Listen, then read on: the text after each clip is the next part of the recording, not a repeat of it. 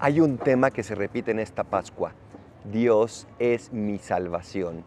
Y es que es el mensaje de Cristo en todas las épocas litúrgicas, no solo en la Pascua, pero en la Pascua nos lo recuerda especialmente. No nos salvamos solos, no nos salvan los medios humanos, no nos salvan nuestras acciones.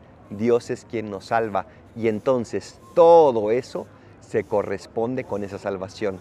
Pero sin Dios es simplemente imposible. ¿Dónde está Dios en tu corazón? ¿Lo reduces a tus obras, a tus propósitos, a tus acciones? ¿O de verdad dejas que Él sea el Salvador? Permíteselo en esta Pascua y nunca te arrepentirás.